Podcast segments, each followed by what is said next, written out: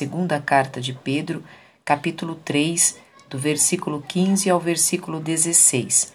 Os livros do Novo Testamento aparecem primeiro é Mateus, Tiago e Hebreus, que foram escritos na Palestina.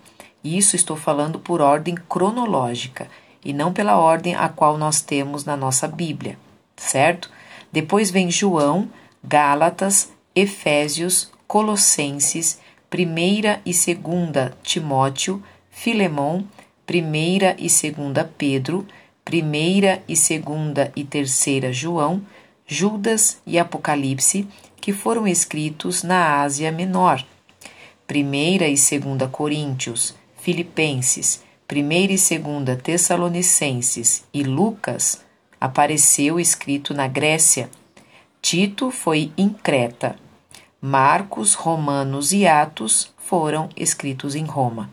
Então veja que na ordem cronológica é totalmente diferente da nossa.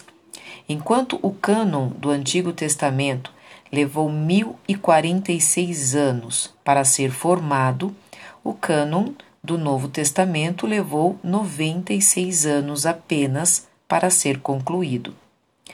É, somando esses dois, veremos que dá um total de 1142 anos para que a Bíblia inteira fosse completada e formada este cânon dos dois testamentos.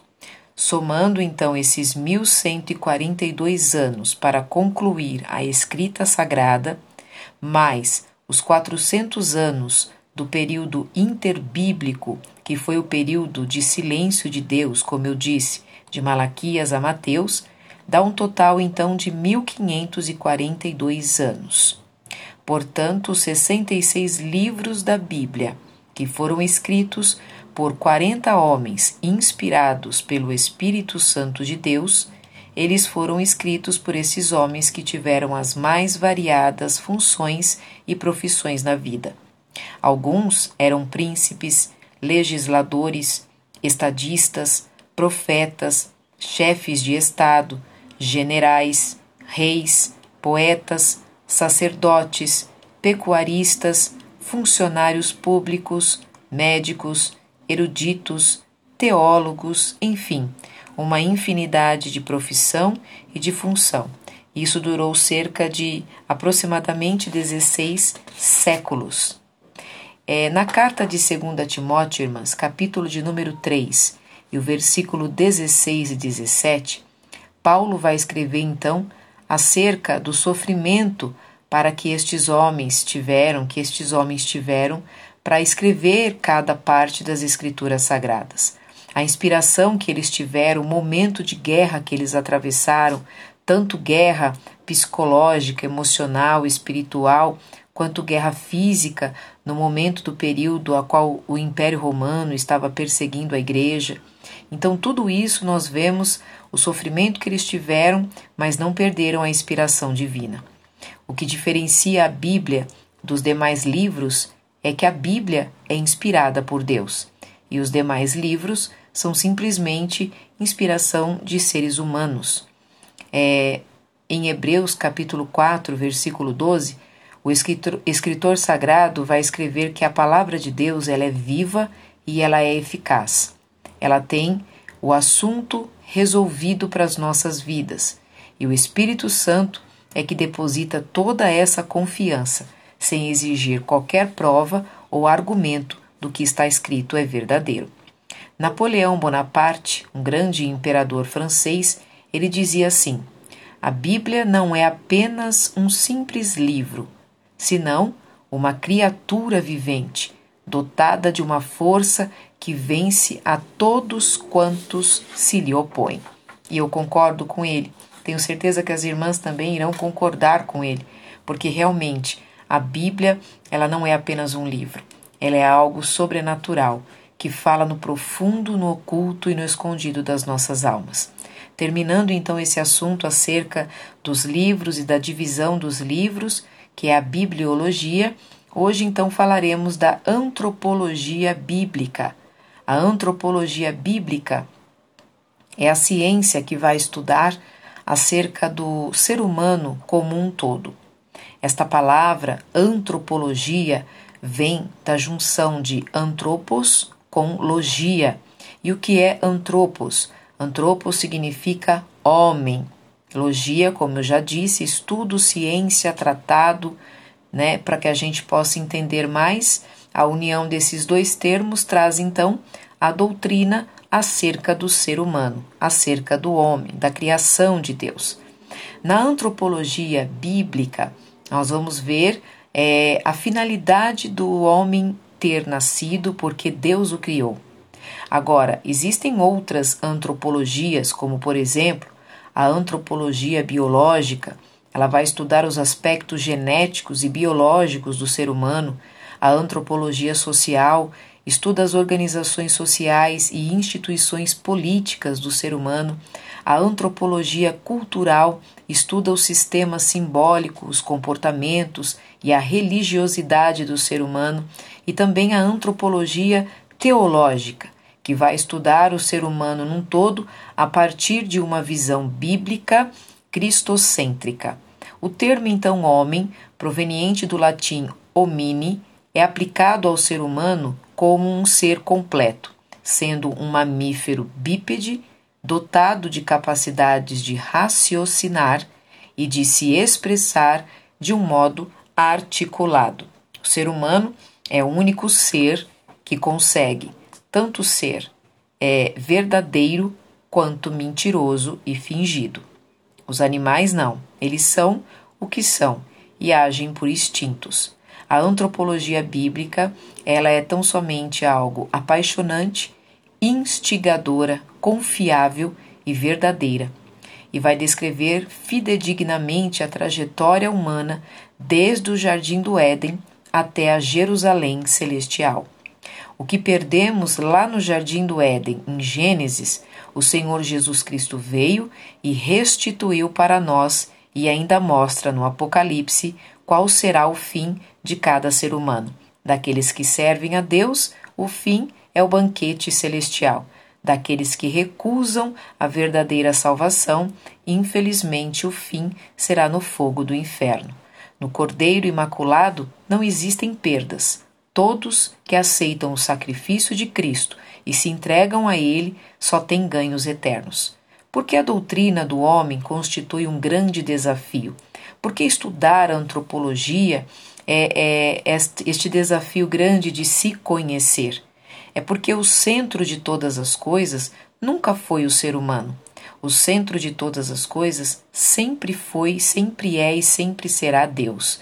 Se invertermos estes valores, irmãs, acabaremos divinizando o ser humano e humanizando o nosso Deus. E assim diminuiremos o poder do nosso Deus. E não é isso que Deus quer. Por isso que estudar antropologia vai nos trazer um grande desafio de entendermos qual é o nosso lugar, sem quebrar qualquer cadeia de honra. O ser humano ele é a coroa da criação de Deus. Ele foi feito à imagem e semelhança de Deus, não fisicamente, porque o nosso Deus, ele não é homem, ele não é um ser humano, ele é espírito, e espírito não tem mão, não tem braço, não tem olho, não tem cabeça, não tem pé.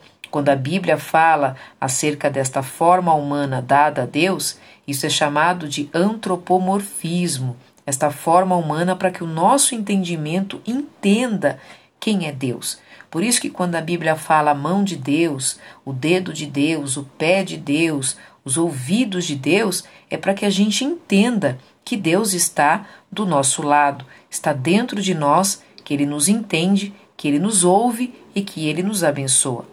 Então, a coroa da criação, feito à imagem e semelhança de Deus, é no sentimento, é nas ações, é na moralidade, é na santidade.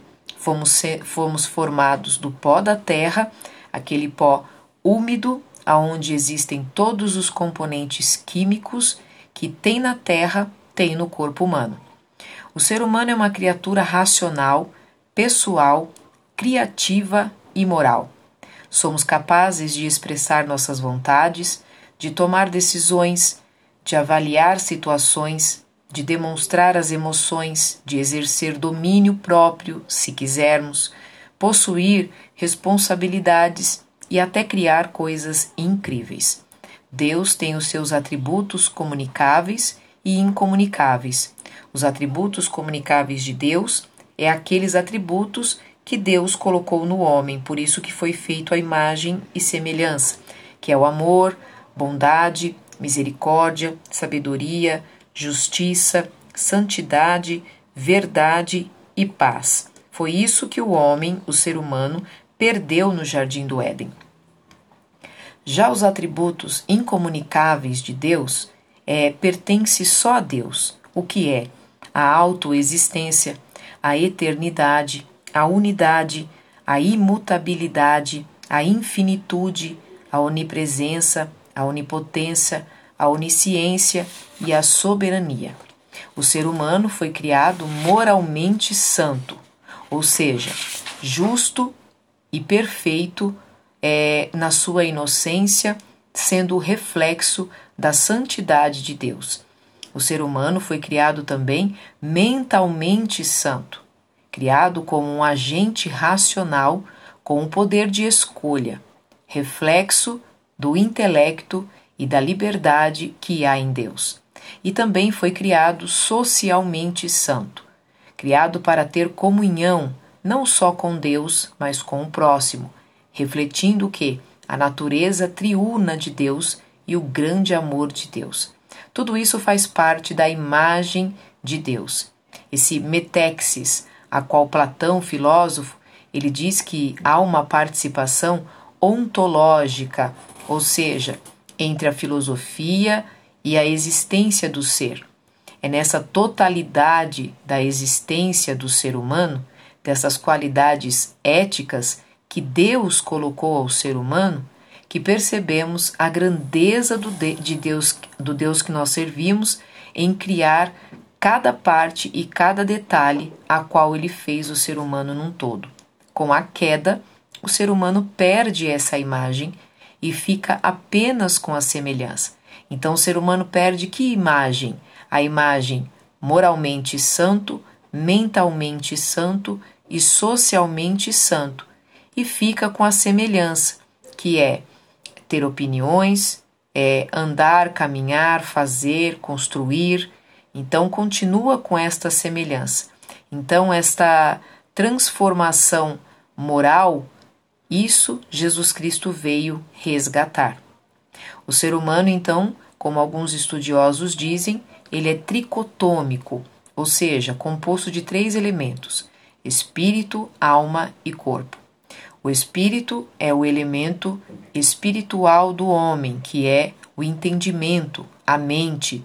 O espírito do ser humano volta para Deus, ele sendo crente ou não, porque essa é a marca, é a inscrição de que Deus fez o ser humano. A alma do ser humano é o elemento sentimental, ou seja, é as emoções, o sentimento, aquilo que faz parte do coração. Esta alma ela vai para onde o corpo determinar. Se eu servir a Cristo, a alma se une ao espírito e voltam para Deus. Se eu não servir a Cristo, ah, o espírito volta para Deus, mas a alma vai para o inferno. Já é, a carne, a parte material do ser humano, que é o corpo, é aquela parte aonde o ser humano aprende a obedecer a Deus. Com o espírito, ele adora a Deus, com a alma, ele crê em Deus e com o corpo, ele obedece a Deus. Com isso, o ser humano serve e faz a obra de Deus por completo. Deus criou o ser humano com um lado material e com um lado espiritual. Calcula-se que o cérebro humano é composto por cerca de 9 milhões de células nervosas e todo o corpo humano é formado por cerca de um trilhão de células. O valor físico do ser humano não tem preço aqui na Terra. Alguém foi calcular o valor físico do ser humano com todas as suas composições e com tudo que ele tem de melhor e descobriu que este valor do ser humano ultrapassava 6 milhões de dólares, caso fossem vendidos partes dos elementos químicos que compõem a parte do ser humano, o corpo todo do ser humano. É por isso que o ser humano no completo, no todo, ele não tem preço. É o que existe de mais valioso no universo. Somos mais valiosas do que ouro, do que prata, do que pedras preciosas. Se o corpo material do ser humano valesse, é, é, se a gente entendesse o valor que ele tem, né, o corpo, imagine o valor espiritual e intelectual. É por isso que Satanás luta dia e noite para nos destruir, destruir o nosso emocional, psicológico, intelectual, nosso espiritual e o nosso físico. Somos diferentes de todos os seres vivos, porque somos os seres racionais. Nos comunicamos tanto com a terra quanto com o Criador. Mateus 16, 26 fala dessa diferença e de como adorar a Deus. A alma é a visão oriental, horizontal do homem com o mundo. O espírito é a visão vertical do homem com Deus. A vontade de Deus é que haja harmonia entre os três elementos que constituem o homem: corpo, alma e espírito. Qual o objetivo de Deus, então, criar o mundo? É para que todos os seres vivos conheçam e amem esse Deus. Por que Deus então criou o ser humano? Para compartilhar da vida de Deus com este ser humano. Qual o propósito, então, irmãs, do ser humano, do homem, da mulher neste planeta?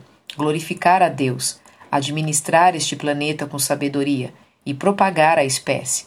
Porque Deus deixou a árvore do fruto proibido, sabendo que o ser humano pecaria. Seria para mostrar que cada um de nós somos limitados e somos totalmente dependentes de Deus. E tudo isso nós vemos que o Senhor continua sendo soberano e santo, e Ele que governa as nossas vidas. Quem somos? De onde viemos? O que ou quem representamos? Qual é a nossa missão e para onde vamos? Por que dependemos de Deus? Precisamos então é, refletir, analisar, procurar responder essas perguntas dentro de nós mesmas, para que a gente possa reatar cada vez mais esta comunhão com Deus. É por isso que Lúcifer luta para nos destruir. O primeiro Adão deixou o pecado entrar no mundo, mas o segundo Adão, que é Cristo, trouxe cura e reconciliação. Hebreus 10, versículo 9. O ser humano foi criado por Deus de uma maneira especial, sublime, pois, ao criar os animais e as plantas, Deus apenas ordenou a sua palavra haja. Mas quando foi criar o homem, Deus disse: façamos o homem à nossa imagem e semelhança. Ou seja, não foi apenas uma palavra, mas foi uma ação de Deus. Então a criação do ser humano vem pontuar a especialidade de Deus sobre as nossas vidas. Hoje eu termino esta aula e falaremos na próxima aula acerca da coroa da criação de Deus, continuando acerca desta doutrina do homem, do ser humano. Que Deus em Cristo abençoe a cada uma, em nome de Jesus.